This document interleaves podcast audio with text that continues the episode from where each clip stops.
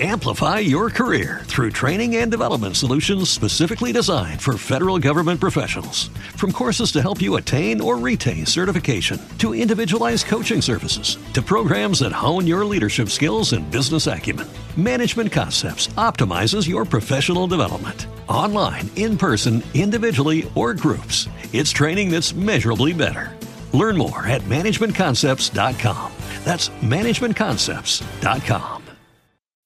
As humans, we're naturally driven by the search for better. But when it comes to hiring, the best way to search for a candidate isn't to search at all. Don't search, match with Indeed. When I was looking to hire someone, it was so slow and overwhelming. I wish I had used Indeed. If you need to hire, you need Indeed. Indeed is your matching and hiring platform with over 350 million global monthly visitors, according to Indeed data, and a matching engine that helps you find quality candidates fast. Ditch the busy work. Use Indeed for scheduling, screening, and messaging so you can connect with candidates faster. And Indeed doesn't just help you hire faster. 93% of employers agree Indeed delivers the highest quality matches compared to other job sites, according to a recent Indeed survey. And listeners of this show will get a $75 sponsored job credit to get your jobs more visibility at Indeed.com slash podcast. That's Indeed.com slash podcast. Terms and conditions apply.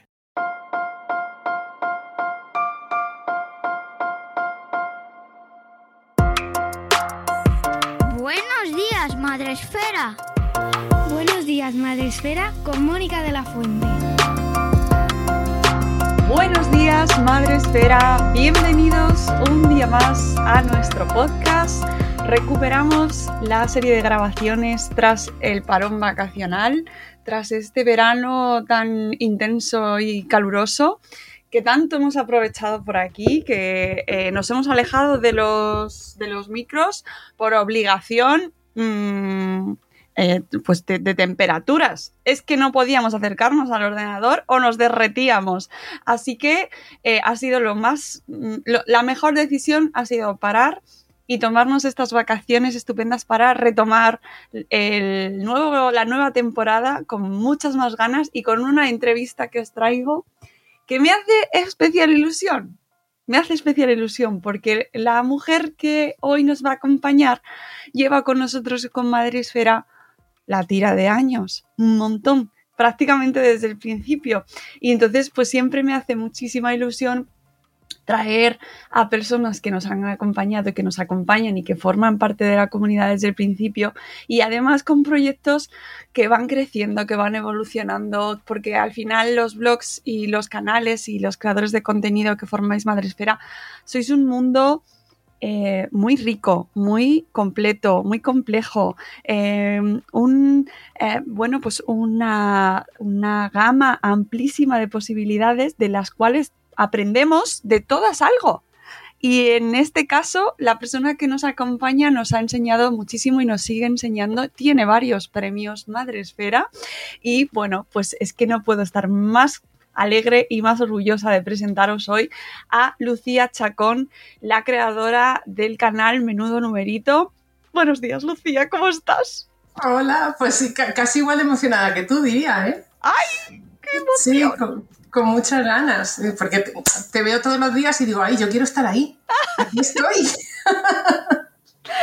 bueno, bueno, podrías, eh, de hecho, eh, has aparecido en, eh, pues en, varias galas, has ganado dos, si no me equivoco, dos premios Madrefera por tu trabaja, trabajazo inmenso eh, con menudo numerito que llevas años ahí eh, enseñándonos a, a, coser, enseñándonos la maravilla que se puede hacer eh, con un poquito de mano, ¿no? Un poquito de prestar atención a las puntadas, de cogerle cariño a las texturas, a los materiales, a la atención al detalle.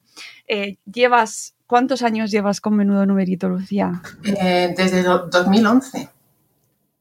Pues es que... O sea, ¿qué? O sea, una barbaridad. Hará 11 años en noviembre, creo. Y, y recogiendo además frutos de, sobre, de, de, de, por tu trabajo con una comunidad, eh, bueno, enorme. Eh, con, un montón de seguidoras y seguidores, que no oh. solo es un campo de, eh, femenino, ¿no? O sea, el, mundo de la costura de las manualidades mayoritariamente tiene nombre de mujer, pero también habrá, tendrás tus seguidores masculinos, imagino. Sí, sí, sí, sí que los hay, sí que los hay. Son poquitos, pero bueno, ahí están. Pero en esta ocasión, eh, Lucía nos visita por, bueno, eh, una creación muy especial, que en este caso no tiene forma de falda o de camisa o de bolso o de cómo unir eh, costuras o una cremallera o cómo arreglar una pieza, no. Hoy nos trae una obra también bellísima que se llama siete agujas de coser. Aquí está este precioso libro con el cual estás cosechando muchísimos éxitos que sacaste el pasado mes de mayo, si no me equivoco. El 19 de mayo salió, sí. Exactamente, con Planeta B, eh, que si no me equivoco... Ediciones B, eso, ediciones B, que voy mezclando yo ahí sellos con ediciones B y que nos está dando y te está dando muchísimas alegrías, Lucía. Enhorabuena lo primero.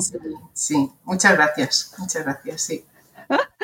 Este, eh, y, bueno, pues ha sido una mm, fantástica ocasión para traerte al podcast y que nos hables de cómo surge, aparte de recomendaros enormemente este libro. Cuéntanos, Lucía, ¿qué es este Siete agujas de coser? Por favor, cuéntanos cómo surge, de dónde, de dónde proviene esta historia y cuéntanos un poquito por qué hay que ir corriendo a por él. Bueno, pues mira, Mónica, yo he querido escribir un libro siempre, ¿no? Esa frase de plantar un árbol, tener un hijo, escribir un libro, la he tenido presente siempre. Lo de plantar un árbol es fácil, casi todos lo hemos hecho. Lo de tener un hijo era una cosa que entraba dentro de mis planes y lo de escribir un libro me parecía algo complicadísimo. Claro que después de criar a dos hijas, lo de escribir un libro se te hace fácil casi, ¿eh? Y mira que tengo unas hijas que son una maravilla. Pero bueno, bromas aparte, eh, yo tenía muchas historias que contar. Tenía mm, historias de, de, mi familia, tenía vivencias, eh, tenía impresiones sobre Madrid, porque el libro eh, comienza en, el año que yo llegué a Madrid. Entonces todo eso lo tenía ahí en mi cabeza y sabía que algún día tenía que convertirse en tinta, ¿no? Eh, casualmente, una seguidora mía eh, trabajaba en Ediciones B, trabaja en Ediciones B, y un día charlando con ella me dijo, oye, ¿y nunca te has propuesto escribir una novela ambientada pues en ese mundo de la costura, ¿no? Con la costura como telón de fondo Digo, pues la verdad es que sí, tengo un libro en la cabeza desde hace mucho tiempo y, pues fíjate, esta idea que me das de, poner de fondo la costura me viene al pelo, ¿no? Y así fue como dándole vueltas a la idea, pues empecé a tener muy claro lo que quería contar, de las cosas que quería hablar y, me puse manos a la obra hasta, hasta ahora. Entonces, en este primer libro hay, hay muchísimos temas que como yo digo, en el 91 no tenían nombre, no se hablaba de sororidad, no se hablaba de emprendimiento femenino, no se hablaba de salud mental, no se hablaba de depresión postparto, por ejemplo, ¿no? Eh, de los problemas de la maternidad, de la conciliación. Y en este libro se habla de todo eso sin dar el nombre, porque en los 90 eso no tenía nombre. Em, y son temas que aparecen en, los que no he profundizado porque no puedo escribir una obra de 1500 páginas así de primera. Que, ya está bien, ¿eh? que el libro fino no es. sí. Em, pero son temas que me apetecía como eh, dar pinceladas, sacarlos y que estuvieran ahí, ¿no? Y luego me, me interesaba muchísimo explorar una serie de emociones. Entonces, en cada personaje eh, encarna una emoción, ¿no? Está pues la emoción de eh, del amor absoluto, que está encarnado por Catherine, eh, del esfuerzo y de perseguir sueños, encarnado por Julia, de cómo a veces vivimos encorsetados en una sociedad, encarnado por Doña Amelia. Entonces, cada uno, cada personaje tiene ahí una emoción y me apetecía, me apetecía irla explorando. La que más me ha costado y más me ha gustado explorar ha sido la emoción que, que, que representa Sara, porque Sara pasa de, una sensación de abandono por parte de su padre, no voy a hacer spoiler, ¿no? Pero así por mentarlo, y tiene que convertir esa sensación de abandono en, en un sentimiento de compasión para poder acercarse a su padre y, y, volver a reencontrarse con él. Entonces hay emociones que me han costado más eh, eh, trabajarlas, pero ha sido muy interesante pasar por toda esa serie de, de momentos vitales que pasa cada uno de, los, eh, de las protagonistas. Hay muchos personajes, además de estas siete agujas, pero estos son los personajes centrales, ¿no? Y, y, son mujeres muy distintas. Me apetecía unir en una academia, que es donde transcurre la, la novela, una academia de costura, me apetecía unir mujeres con, con pasados y con presentes muy diferentes. Y lo bonito es el, ambiente que se crea, el clima que se crea entre ellas y cómo unas beben de, la experiencia de otras ¿no? y se van eh, enriqueciendo de, las vivencias que comparten.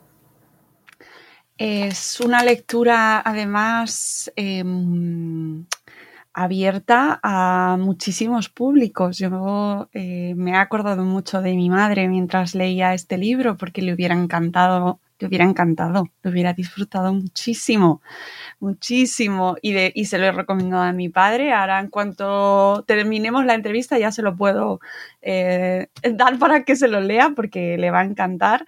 Y, y sé que, o sea, ahora me imagino que tú habrás recibido ese feedback, pero yo animo a nuestra audiencia a que tenga esa perspectiva porque realmente es un libro que está abierto a diferentes generaciones, a diferentes maneras de entender el mundo.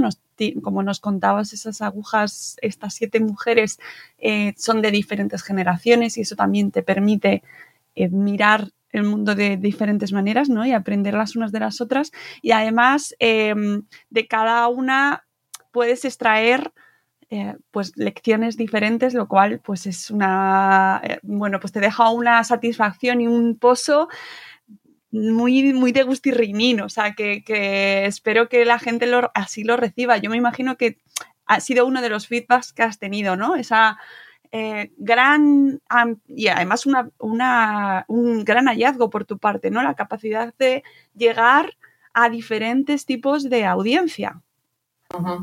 Sí, bueno, al ser mujeres tan diferentes, eh, yo creo que cualquier público se puede identificar, si no ya con un personaje, con una experiencia de cada uno de los personajes, ¿no? Porque todos tenemos ya una edad, hemos pasado por una serie de cosas y, y se cuentan muchas cosas en el libro. Entonces, te puedes identificar con algo.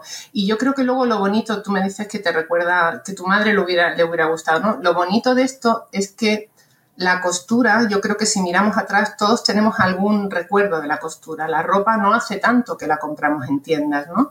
Esto a la gente más joven le puede resultar difícil de entender o raro o incluso imposible pero, pero hasta hace muy poco nuestras abuelas nos hacían los vestidos para el domingo, o nuestras madres o nuestras tías, siempre ha habido una máquina de coser cerca o alguien que tenía maña con la aguja. Entonces eso también nos conecta un poco con esas generaciones de mujeres anteriores que, que, han cosido y con recuerdos. A mí la gente me, me, escribe y me dice, es que estoy oyendo en este momento la máquina de coser de mi madre o de mi abuela, ¿no? Y te conecta con el pasado. Y todo eso, pues, es, muy bonito porque al final te, te, lleva a tu infancia o te lleva a recuerdos que casi siempre son dulces, ¿no? Y, y, la sensación que tienes al final del libro, en el que hay cosas tremendas, pero están tratadas de una manera como desde la esperanza y desde la experiencia, ¿no? Eh, y al final se crea una, una buena sensación, ¿no? Y, y, ahí, bueno, he recibido algunos mails absolutamente mmm, maravillosos que los tengo guardados para, para leerlos cuando diga yo, mmm, no estoy yo muy bien. Digo, bueno, pues me voy a leer el mail de esta chica. Y, y con, con, unos mensajes muy bonitos, muy bonitos. El feedback es increíble. Mm, mm. Yo sabía que iba a tener un público ahí súper fiel, que, que me sigue en redes desde hace mucho y que lo iba a comprar porque era yo, y eso me alegra muchísimo, pero luego ha llegado mucha gente, muchos lectores nuevos que no me conocían y han llegado a mí a través de la novela y, y, además se han quedado por la costura, o sea que se ha producido el fenómeno de yo leo y ahora coso y yo coso y ahora leo, que eso me parece maravilloso. Hay gente que me ha dicho, el último libro que me leí fue en el instituto y era por obligación. Y ahora me ha llegado este libro tuyo y me he reenganchado a, a la lectura y eso me parece maravilloso.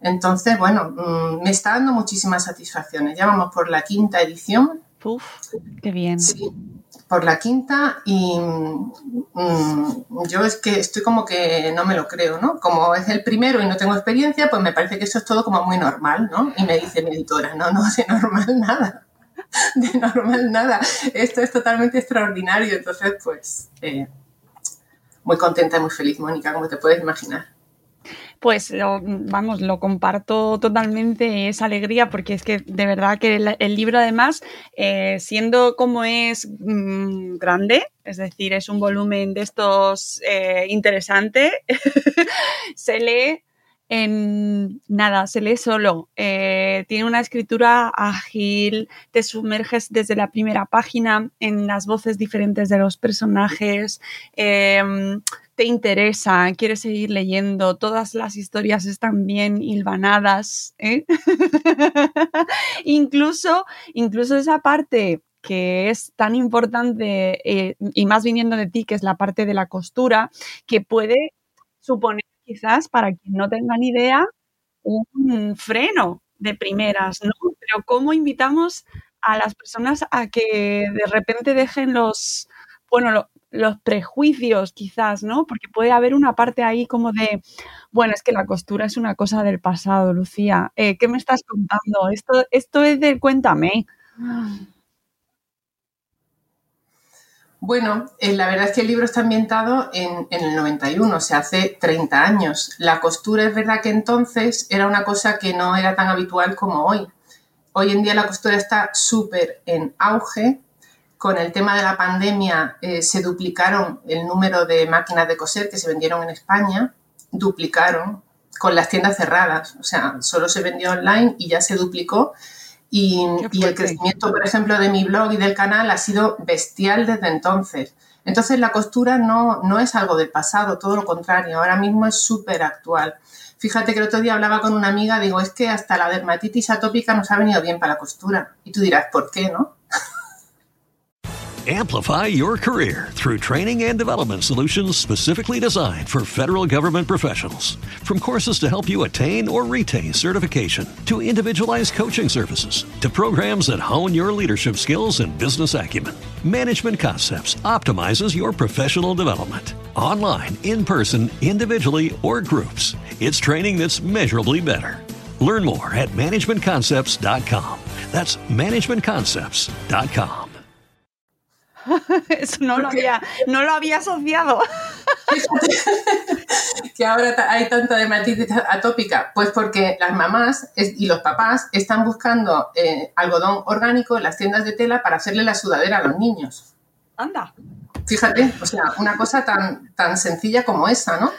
Y, y, también hay un punto ecológico en la, en la costura, ¿no? El, el, no entrar en esa cadena horrible que ya sabemos que hay detrás de la, de la ropa producida a gran escala y el, también el salirnos de la uniformidad con el que todos vamos vestidos, ¿no? Aparte, la parte creativa, la parte terapéutica, eh, si encima coses con gente que, como yo digo, podría haber sido costura, podría haber sido macramé, podría haber sido jardinería, lo que sea. Yo creo que cuando las mujeres nos juntamos, ahí pasa algo bonito. Entonces, bueno, en este caso es la costura, que era mi tema, el tema que tengo más cercano, pero podía haber sido mujeres plantando patatas, me da igual. O sea, una vez que nos juntamos podemos hablar de todo y, surge ese ambiente tan bonito y en la costura pasa mucho. Yo tengo que decir que nunca he estado en una academia de costura, pero la gente que me ha leído me ha dicho, es que has recreado completamente el ambiente, el lugar, eh, la, descripción del sitio, todo, todo, todo como, como si hubieras vivido en una academia de costura toda tu vida, ¿no? Así que mm, la gente se siente muy identificada. La gente que cose, súper identificada, y la gente que no, se identifica con alguna circunstancia de, de algún personaje.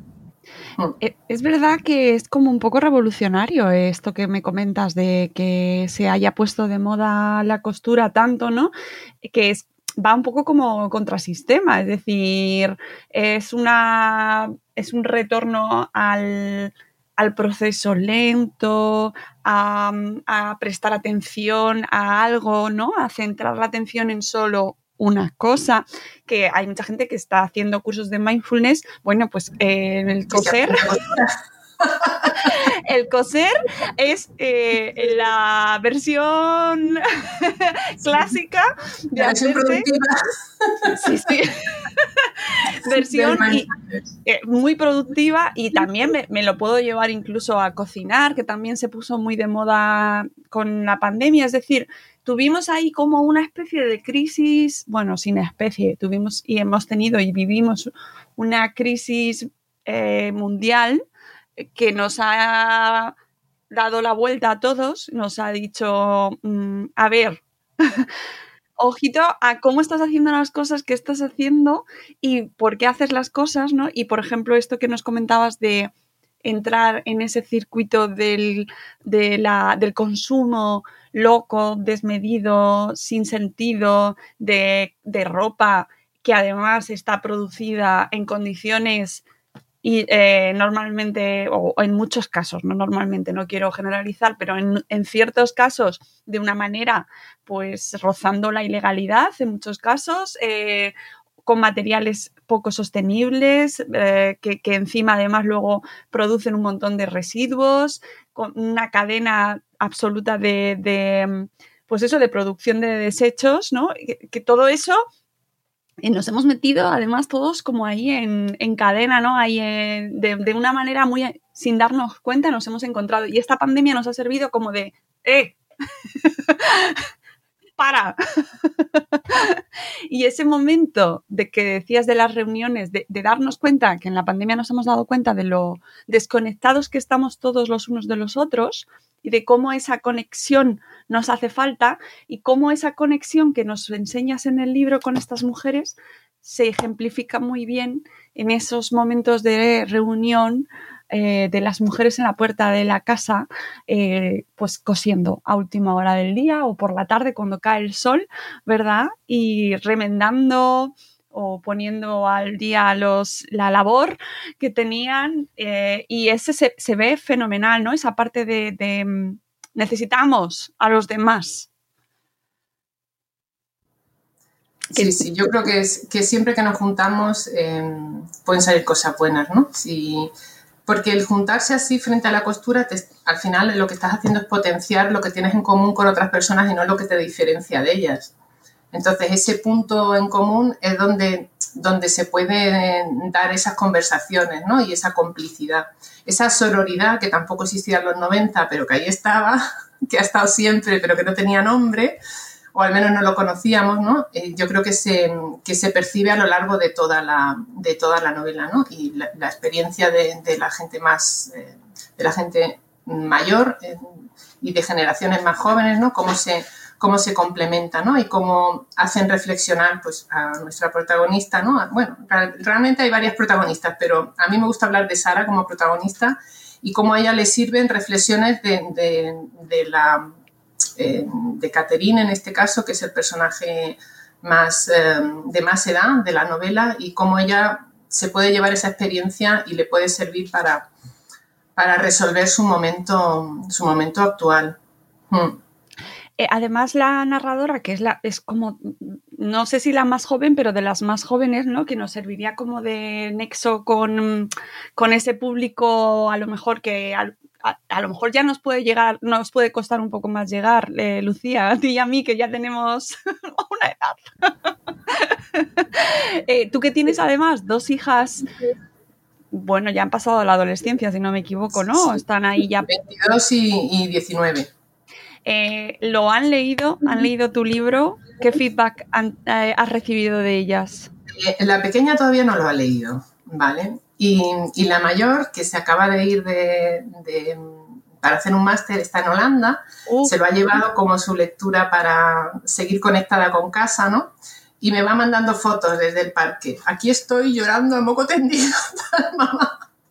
Ojo, qué bonito, o qué bien, qué bien cuentas esto. Está emocionada leyéndolo. No lo ha leído todavía porque este verano ha sido un momento así un poco de mucho lío, ¿no? Preparando este viaje.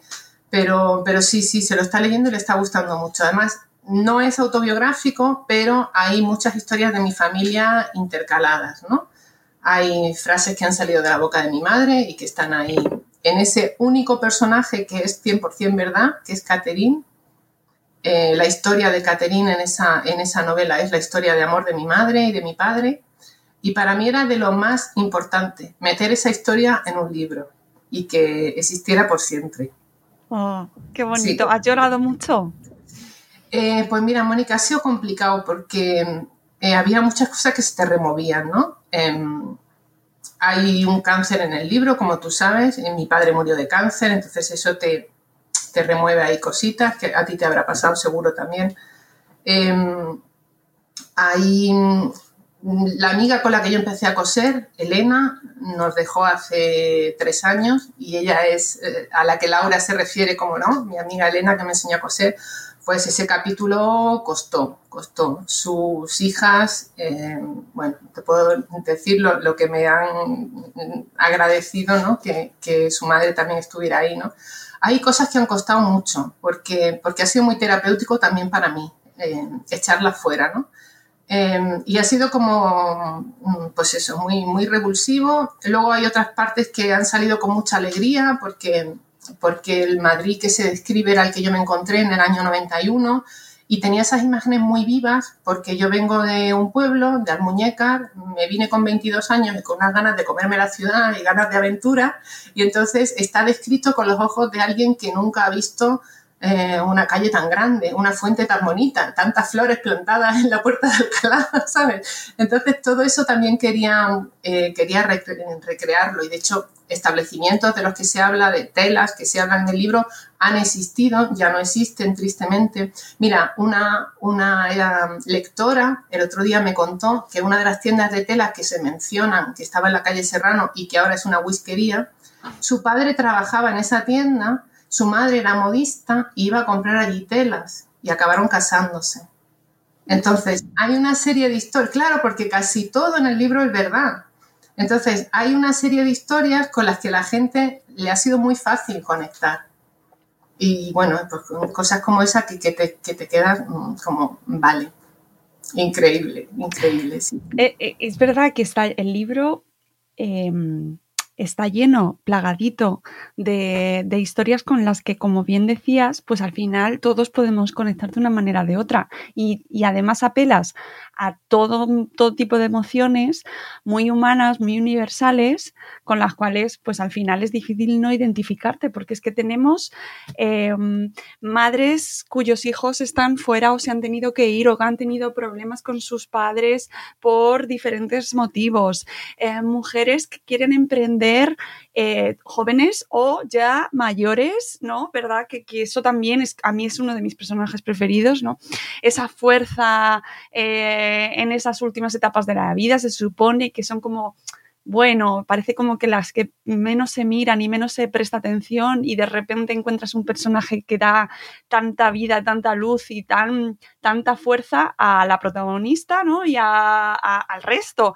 Bueno, tienes un montón de personajes y de situaciones, ¿no? El amor que surge eh, con, otro con otros personajes, que no quiero hacer spoilers porque es que realmente el libro está lleno de, de detallitos que la gente tiene que disfrutar, pero con los cuales es muy fácil pues eso, identificarte y emocionarte porque apelan a lo básico, a lo, a lo que todos vivimos, a lo que todos nos emociona. Y yo también he echado mis lagrimitas, te lo tengo que decir.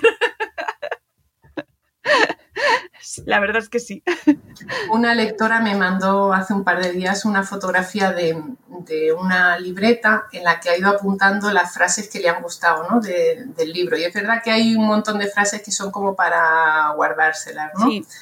Y, esas son frases que han ido surgiendo mientras yo escribía, pues, de reflexiones y tal, y efectivamente me las iba apuntando en una libreta, ¿no? Y luego se las iba poniendo a cada personaje, eh, en, boca de cada personaje cuando, cuando llegaba el momento. Y, son frases para quedarse con ellas, porque hay, hay un poco de todo ahí.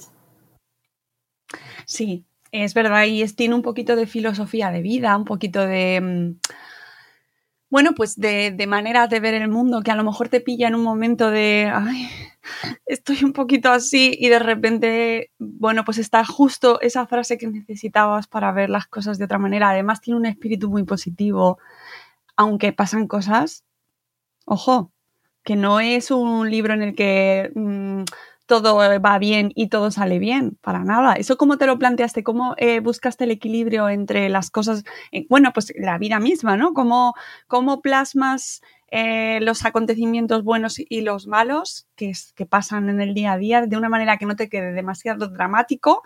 que no sea novelón de llorar sin parar y, que a la vez mantenga, bueno, ¿no? Que te levante.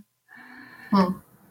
Pues eso ha sucedido de una manera muy natural. Yo creo que ahí em, se plasma mi forma de ser, ¿no? El, pensar que, hay que confiar en la vida y que al final las cosas acaban encajando de una manera u otra y que te pase lo que te pase, siempre hay una experiencia y hay una enseñanza detrás. Si no eres capaz de sacar esa enseñanza es cuando te conviertes en una persona gris, ¿no?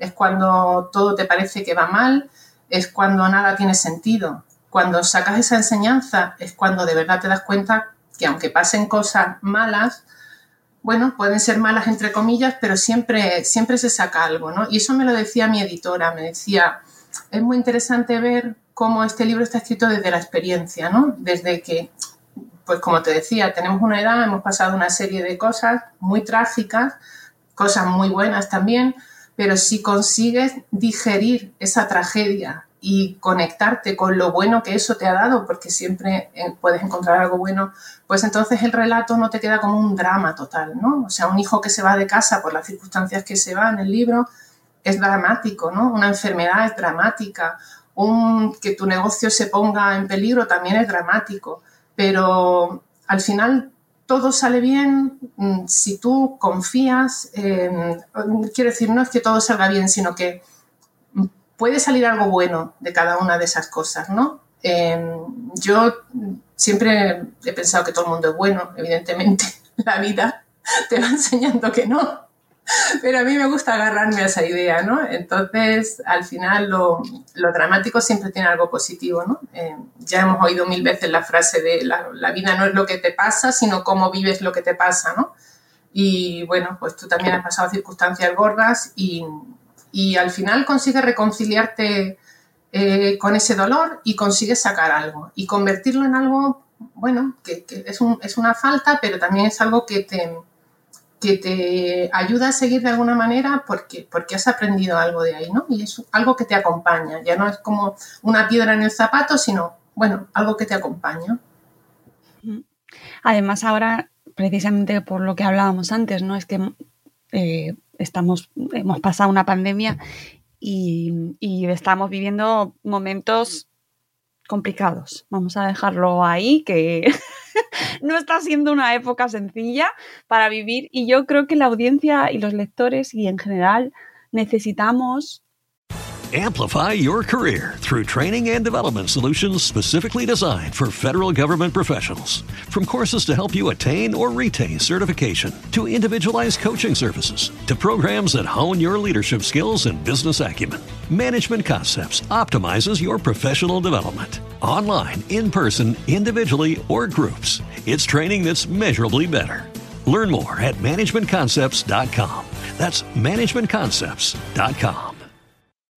As humans, we're naturally driven by the search for better. But when it comes to hiring, the best way to search for a candidate isn't to search at all. Don't search, match with Indeed. When I was looking to hire someone, it was so slow and overwhelming. I wish I had used Indeed. If you need to hire, you need Indeed. Indeed is your matching and hiring platform with over 350 million global monthly visitors, according to Indeed data, and a matching engine that helps you find quality candidates fast. Ditch the busy work. Use Indeed for scheduling, screening, and messaging so you can connect with candidates faster. And Indeed doesn't just help you hire faster. 93% of employers agree Indeed delivers the highest quality matches compared to other job sites, according to a recent Indeed survey. And listeners of this show will get a $75 sponsored job credit to get your jobs more visibility at Indeed.com slash podcast. That's Indeed.com slash podcast. Terms and conditions apply.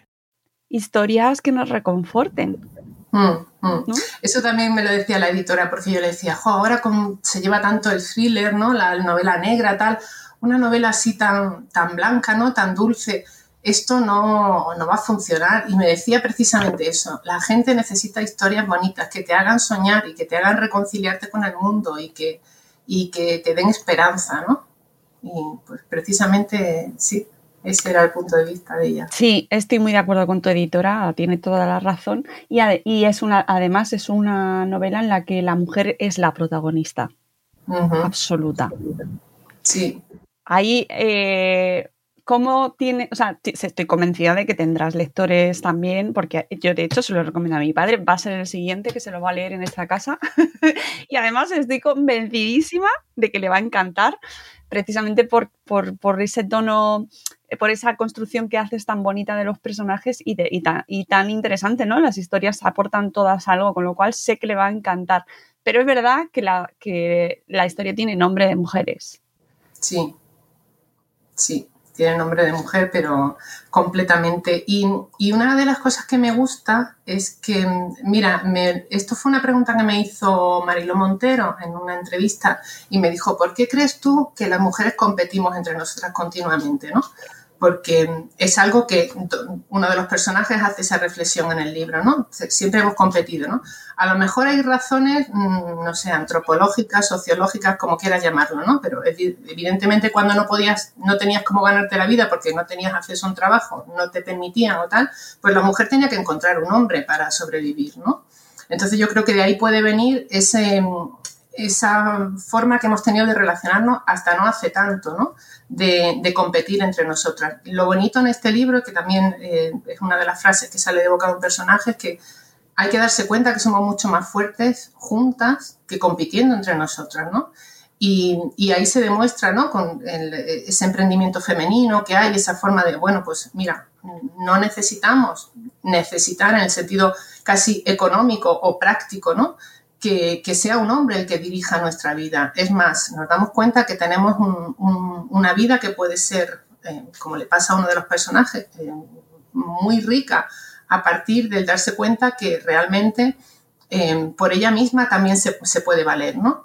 Entonces, sin, sin, dejar de lado a nuestros amadísimos hombres, yo la primera que adoro a mi marido, sí que es verdad que se da un mensaje de empoderamiento femenino que yo creo que ahora mismo está eh, de súper actualidad, ¿no?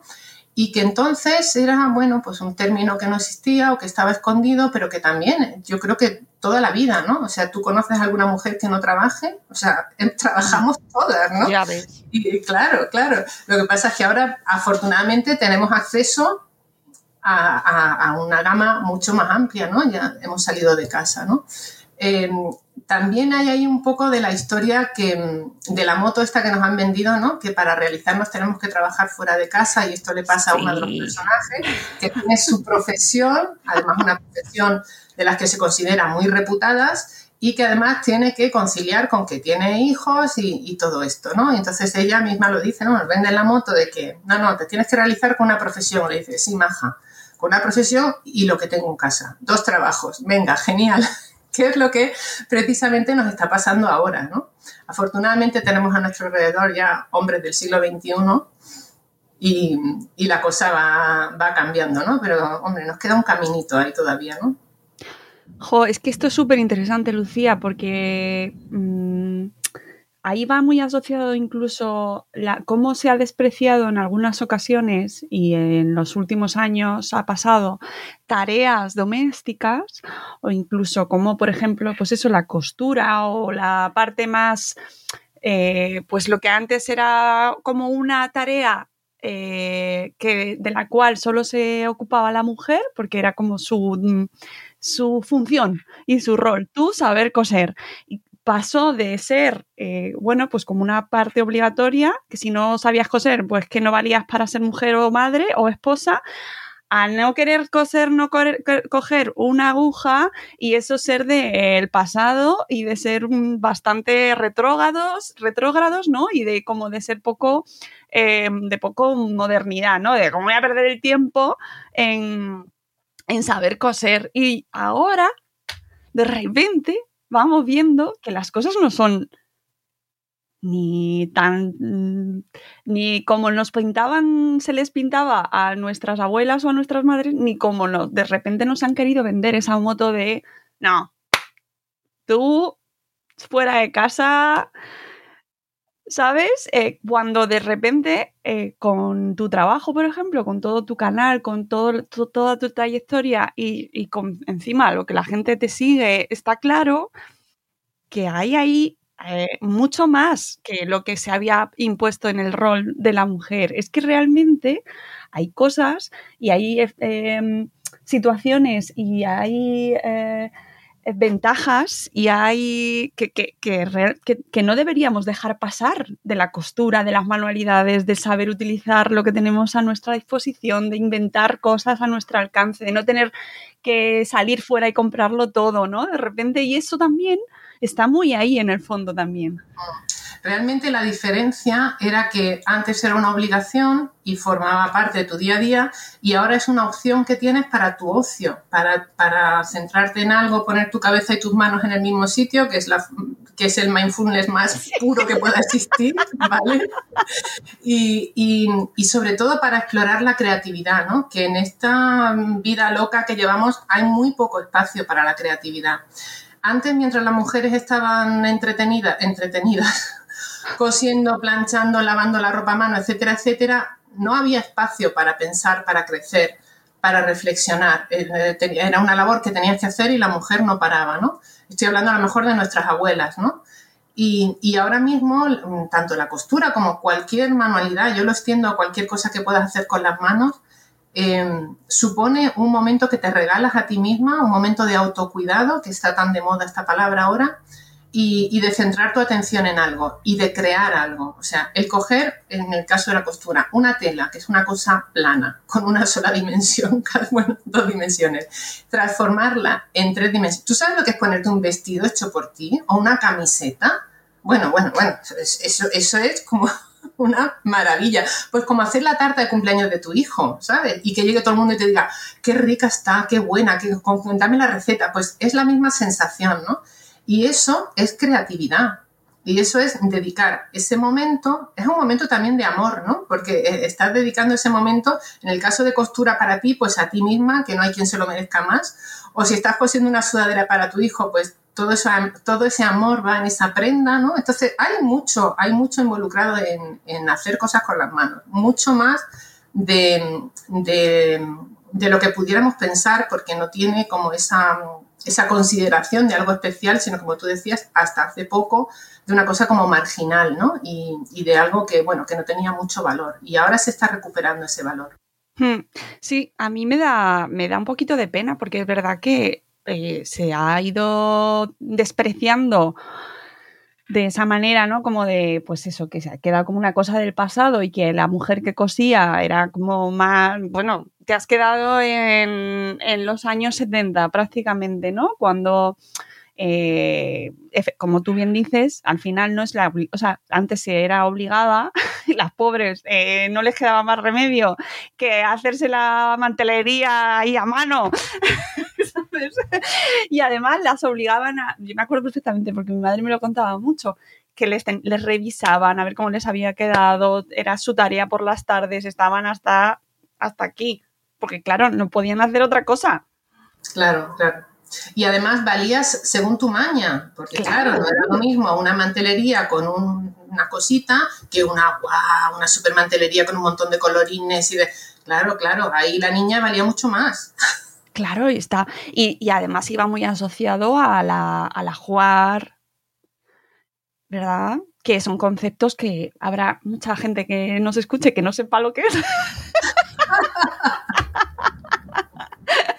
Eso que iba con la dote. Sí, sí, sí, completamente, completamente. Y con esas, em, las mantelerías, las sábanas, toda la ropa de la casa, que, se, que, no, que las mujeres, eh, bueno, pues como que personalizaban y las hacían antes mm, y ahí se veía como el estatus o la valía de la mujer, cuánto valía, cuánto cómo de buena era en casa, era bueno, y luego ya se veía en cómo de buena era eh, teniendo hijos, ¿no? Y cuidando de su prole. Pero eso quedó en el pasado, se asoció con la costura esa imagen de la mujer en casa y despreciamos con esa hacendosa, esa palabra tan horrible, hacendosa. Ay, esa mujer hacendosa de su casa, sus labores. Con, fíjate las con lo bonita que es la palabra de las labores, o sea, a mí me parece una palabra preciosa, ¿no? Eh, ponerte con la labor. Y lo, lo que se ha denostado, ¿no? ¿A, qué te dedicas? A mis labores.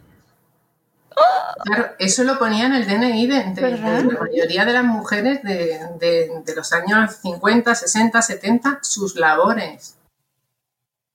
¿Cuántas historias hay detrás de esas labores? Y, y cómo hemos eh, reaccionar, reaccionado como generaciones posteriores a ese... No, no, yo... o sea, perdona, es que yo...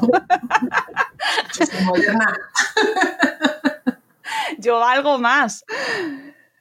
Y, y hemos dejado eh, detrás nuestro, abandonado, ahí como tirado así en un rincón, un montón de sabiduría, de saber hacer, de cosas bonitas que se hacían antes y que no queremos tocar ni con un palo y que, tanto bien nos pueden hacer y que tanto, eh, tantos beneficios tienen. Pues eso, ahora mucho, pues mucho mindfulness, mucha meditación y apúntate a talleres en el centro cívico para aprender a hacer mindfulness.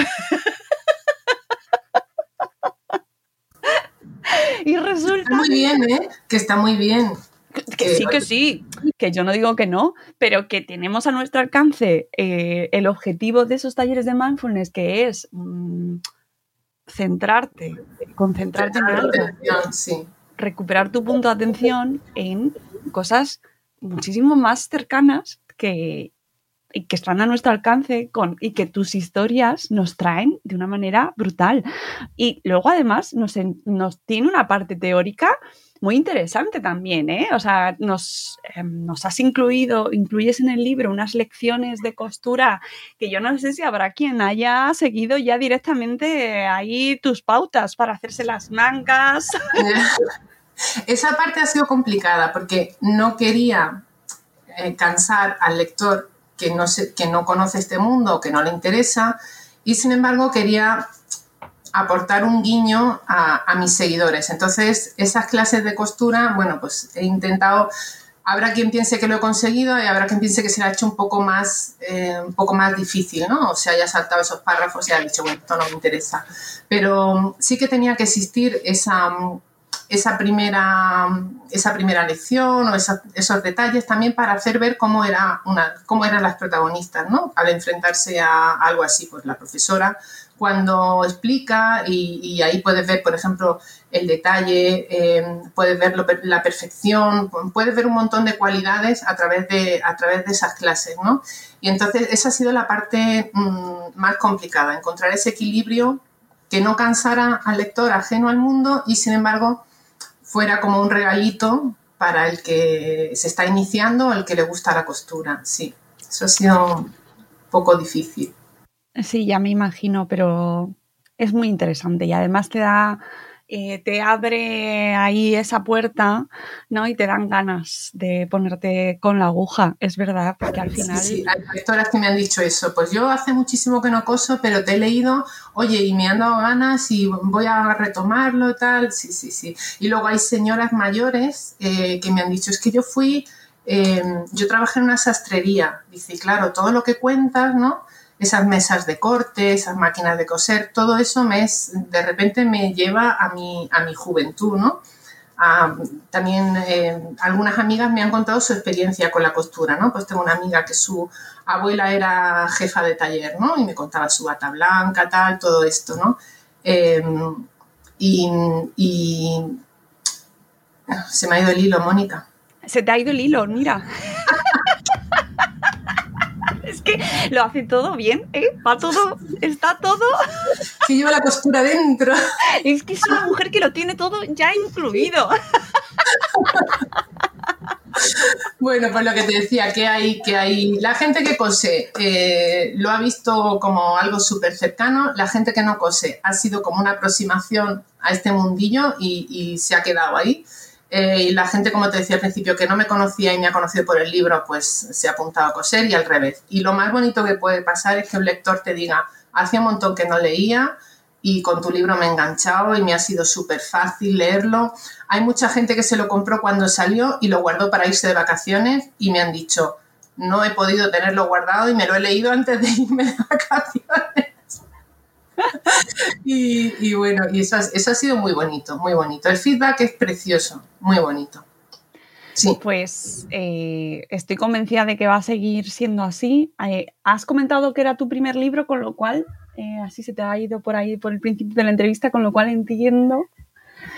Hombre, yo por ahora voy a disfrutar de todo lo que queda con este porque estoy como un poco abrumada con todo esto que ha pasado porque porque no te lo esperas, es algo nuevo, te metes ahí y, y, no sabes qué va a pasar, lanzas ahí tu libro y están pasando cosas muy bonitas y quiero disfrutarlas despacio.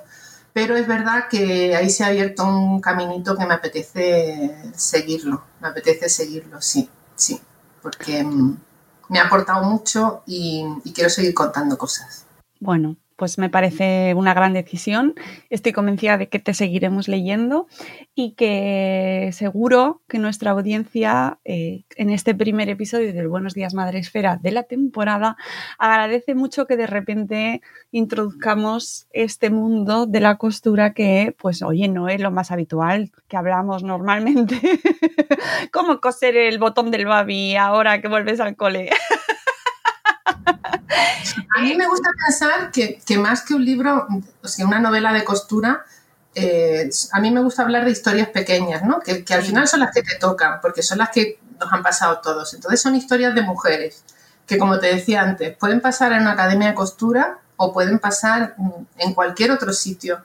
La historia es mm, juntarse y, compartir experiencias y aprender unas de otras. Eso es lo que pasa en este libro, ¿no? Em, ¿Qué pasa en una academia de costura, ¿vale? Porque es un, me parece el ambiente que yo conocía mejor y que, que se da a este tipo de cosas, pero que podría pasar en, clases de macramé también. Sí, y mm, a mí también me parece que la costura es el, el mm, pretexto, no quiero quitarle peso a la costura porque tiene peso, pero es verdad que lo más importante, ¿no? Como el, el cuerpo del traje de este libro son las historias de estas grandes mujeres, de las cuales sacamos cada uno, cada una, que cada lector, cada lectora que se acerque a todas estas historias, pues que es lo bueno de los libros y de la lectura, eh, obtener cada uno, encontrar de repente ese mensaje que está escrito para ti. Mm. y luego es interesante, perdona. No, no, Didi que luego es interesante el paralelismo que hay entre la costura y la vida, ¿no? O sea, coser es ir dando puntadas, la vida es ir dando pasos. Cuando te equivocas, descoses, das pasos atrás, cambias tu rumbo. en ese sentido tiene, tiene mucho que ver ¿no? con, con, la costura. Cada puntada es una enseñanza, cada paso que das es una enseñanza en la vida y, y en ese sentido se parecen, se parece muchísimo. Ese paralelismo me parecía también muy interesante.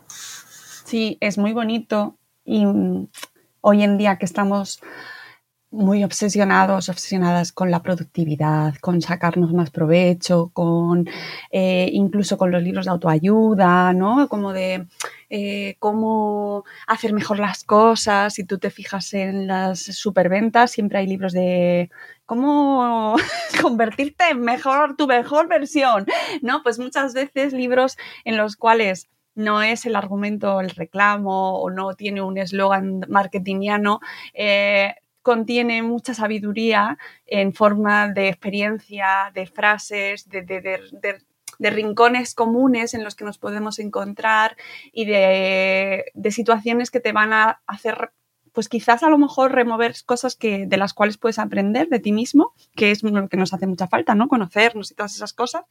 Y que yo creo que de tu libro se sacan muchísimas enseñanzas y sobre todo muchas emociones. A mí me ha parecido un libro muy emocionante, muy emotivo, que, con el que terminas con una sonrisa y con un eh, bueno pues con una sensación cálida no como de haber formado parte de algo bonito y que que yo creo que va a dejar muy buen cuerpo a todos los que se pasen por aquí, a todos los que se acerquen a este libro. Así que Lucía, enhorabuena.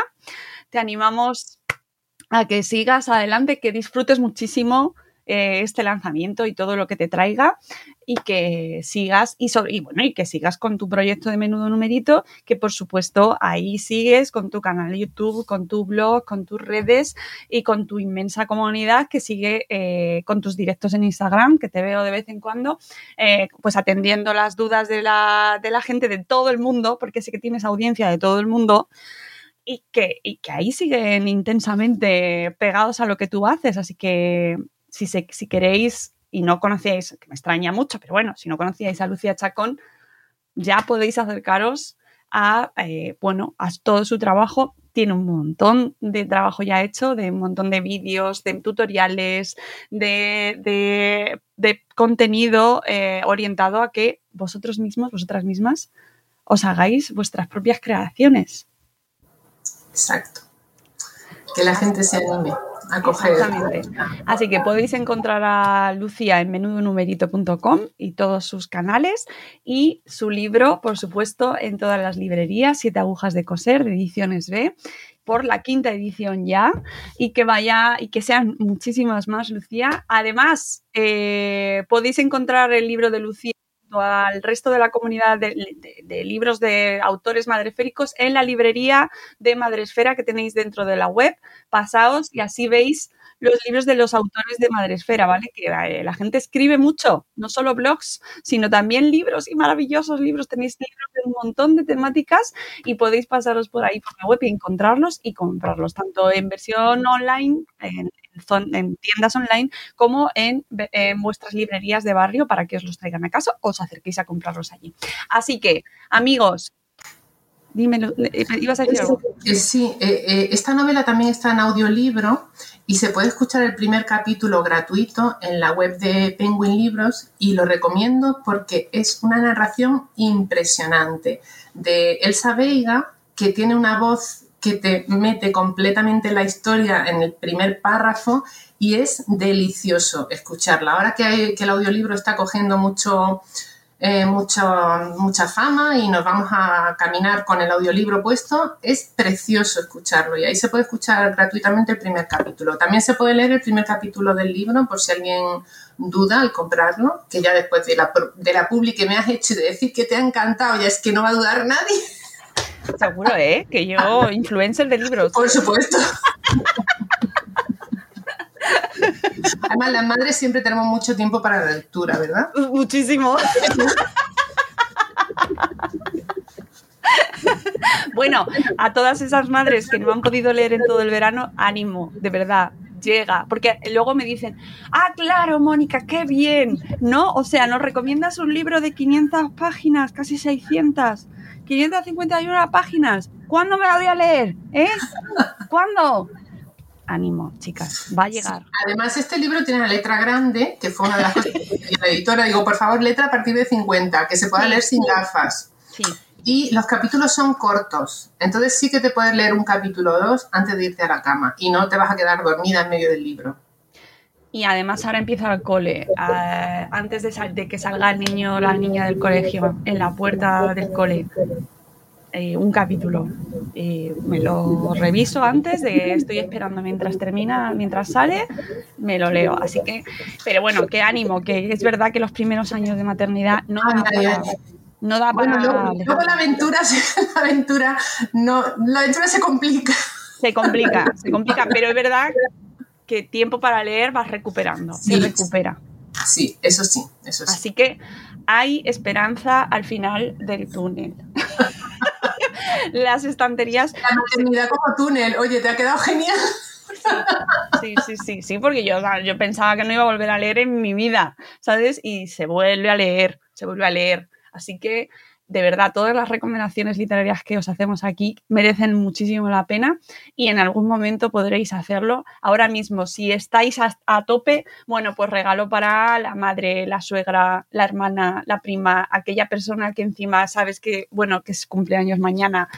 Este libro no, no va a fallar, ya os lo digo yo, que tenéis regalo asegurado. Lucía, muchas gracias por haber estado por aquí. Ha sido un placer. Igualmente, me apetecía un, montón charlar contigo y, felicidades a ti también por tu libro. Muchas gracias. Que seguro que también te ha traído muchas alegrías. Pues ahí está también, sí, la verdad es que sí, siempre es que son como, como hijos. sin paga. Los queremos mucho, así que ahí, ahí los tenemos dándoles de comer. Pues amigos, muchas gracias por habernos acompañado en este primer episodio de la nueva temporada. Eh, aunque yo no, hago muchas temporadas porque al final es el mismo año, pero es un poco follón. Pero bueno, yo que sé, daba como gustito decir que empezábamos temporada. Y lo hacemos aquí rodeados de amigos y con nuestra querida Lucía Chacón. Y que espero que sean muchos años más los que sigas por aquí, por Madresfera. Y te tendremos con el siguiente libro, seguro, Lucía. Un abrazo enorme. Muchísimas gracias, Mónica. Un beso a todo el mundo. Amigos, nos vamos. Un beso enorme y volveremos en un nuevo episodio de Buenos Días Madresfera. Adiós. Mónica, quería comentarte también que el próximo lunes, día 19 de septiembre, a las 7 de la tarde, estaré firmando ejemplares en una presentación en Barcelona, en Casa del Libro, la tienda que está en Paseo de Gracia número 62. Para acudir a la presentación hay que mandar un email a activitatsbcn.casadelibro.com. Em, esta publicidad está ya insertada en mis redes sociales, así que cualquiera que tenga interés puede verla en Instagram y también en Facebook, en mi perfil.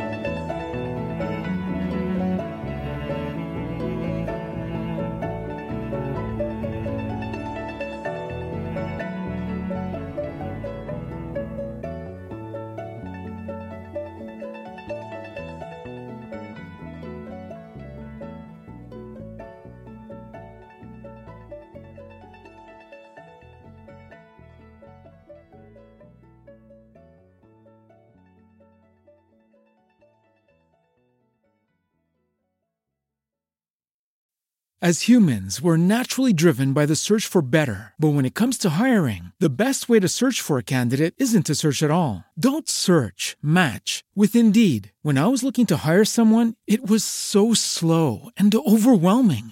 I wish I had used Indeed. If you need to hire, you need Indeed. Indeed is your matching and hiring platform with over 350 million global monthly visitors, according to Indeed data, and a matching engine that helps you find quality candidates fast. Ditch the busy work. Use Indeed for scheduling, screening, and messaging so you can connect with candidates faster. And Indeed doesn't just help you hire faster. 93% of employers agree Indeed delivers the highest quality matches compared to other job sites, according to a recent Indeed survey. And listeners of this show will get a $75 sponsored job credit to get your jobs more visibility at Indeed.com slash podcast. That's Indeed.com slash podcast. Terms and conditions apply.